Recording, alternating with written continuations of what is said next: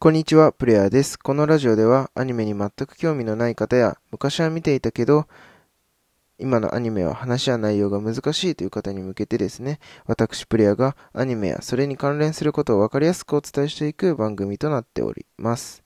で、今回紹介させていただく番組はですね、えことの葉の園というアニメを紹介させてもらおうと思います。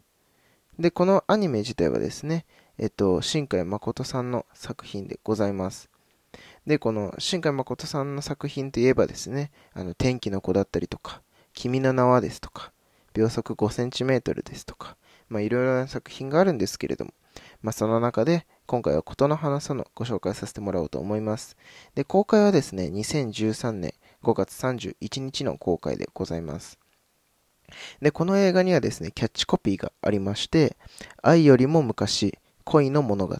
ていうのがキャッチコピーなんですけれど、この恋っていうのはですね、恋愛の恋ではなくてですね、孤独の子に悲しいと書いて恋と読むんですね。まあ、このキャッチコピーがですね、こうどういった意味意味合いでこう作品に絡んでくるのかっていうところもですね、注目しながらですね、あの見てほしいかなと思います。ででね、あのこのアニメはですね、あのすごくね、特徴的なのがですね、8割方が雨のシーンなんですね。うん。まあ、そこもですね、ぜひ注目して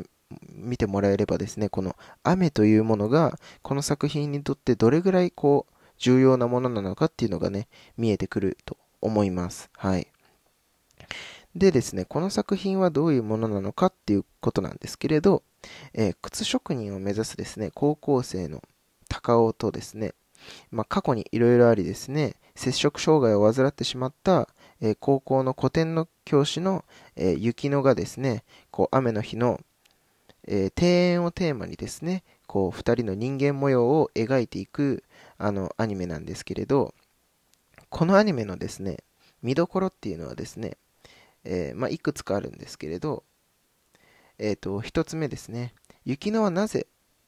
教師を辞めることになるのか。そしてなぜ味覚障害となってしまうのか。まずここが、あの、注目するポイントで、まあ、こう、高校の古典教師だったんですけれども、雪乃は。あの、そこのね、高校のね、古典の教師を辞めてしまうんですね。それはなぜなのか。そして、なぜ味覚障害となってしまうのか。うん。ここがね、まず注目してみてほしい見どころ。うん。そして2番目。高尾は家庭環境から来るせいか、周りの高校生よりも少しちょっと大人びているんですね。うん。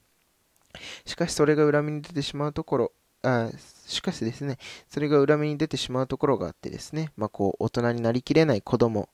というかですね、うん。まあそういう、なんていうんですかね、こう、まあこう、お話、なんていうんですか、作中に出てくる2人っていうのは15歳と27歳なんですけれど、まあこう、大人になれない子供なので、えっ、ー、と、高尾は、うん、なんかこう、なんて言うんですかね、こう、割とこう、臨機応変にというか、発する言葉の内容とかも、まあこう、大人びた言葉が多いんですけれど、まあ行動一つ一つはやっぱりこう、まだ高校1年生というですね、まあこう、子供の、まあ、発想だったり考えから来る行動をしてしまうっていうシーンが見られて、こう、なんて言うんですかね、精神年齢とまあ年齢、うん、実年齢の相違みたいなところで、こう、ちょっとね、あの、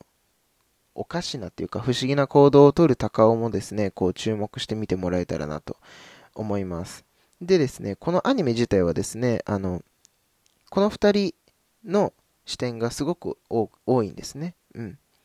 なので、こうキャラクター自体もですね、この2人にこうすごく視点を当てているので、2人の声や表情がね、こうすごくわかるんですね。うん。で、最後にですね、えー、高尾が、あの、高尾がね、自分で一生懸命ずっと作っていた靴をですね、作って、そこの庭園に向かうんですね、いつもの。うん。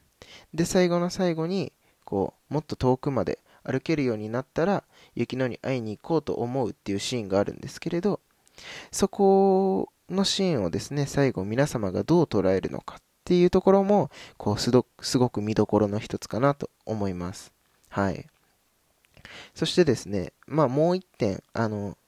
まあ、追加で言うとしたらですね、こう、高尾と雪乃がね、初めて会うシーンで、雪乃が、えっとね、あの、万葉集の短歌をね、歌うんですね。なるかみの少し豊見て差し曇り、雨も降ら降らぬか君をとどめむっていう。そしてですね、えっ、ー、と、梅雨が明けて、少しした、少しした頃ですね、あの、二人は再会するんですけれども、そこで高尾はね、あの、こういった短歌をですね、えー、かあの変化、変化か、変化としてか歌うんですけれど、なるかみの少しとよ見て降らずとも、我は止まらぬ、止まら、止まらぬ、いもしとどめばっていう変化をね、歌うんですけれど、まあ、ここのね、説明を少しさせてもらおうかなと思います。で、最初ね、あの、雪乃が歌った、えっと、短歌っていうのの現代語訳がですね、まあ、雷が少し響いて、空が曇り、雨も降らないだろうか。あなたをここに留めたいから。うん。まあ、これの意味としてはですね、雷がこう、ちょっと鳴ったりとか、空が曇って雨が降り始める、降り始めたら、あなたがここに留まってくれるのに。うん。っていう意味で、こう、あなたをね、ずっとここに留めておきたいっていうような意味があって、まあ、その高尾がね、変化として返した、その短歌っていうのが、雷が少し響いて、雨が降らなくても、私はとどまろう。あなたが望むのであれば。っていうことで、まあ、このね、現代語訳のまんまなんですけれど、まあ、あなたが望むのであれば、私はあなたのそばにずっといますよっていう、うん。まあ、こう、ここはね、こう、高尾が、こう、15歳とは思えないね、こう、行動をしてい、していてですね、やっぱりこう、15歳と27歳という年の差と、教師と生徒っていう関係性なので、まあ、そこもね、こう、注目してほしい、こう、まあ、恋模様かなというふうに思います。はい。あ、忘れていた。えっと、ちなみにですね、あの、雪乃は高、高尾の高校の、えー、元教師という設定があります。すいません。あの、ご紹介の時にね、言うのを忘れてました。はい。はい、そんな感じでですね、まあ、今回は、えー、ことの葉の園をご紹介させてもらいました。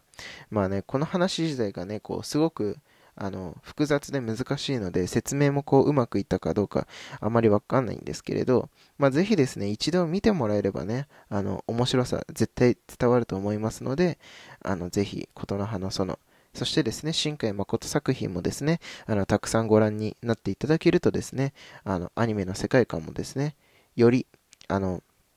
楽しんでいろんなアニメ、これから見ていくことできると思いますので、あの、ぜひ、琴の葉の園、見てください。えー、こんな感じでですね、毎日アニメやそれに関連することをですね、あの、随時配信しておりますので、フォローだったりとかコメントしてもらえると嬉しいです。ではまた次のラジオでお会いしましょう。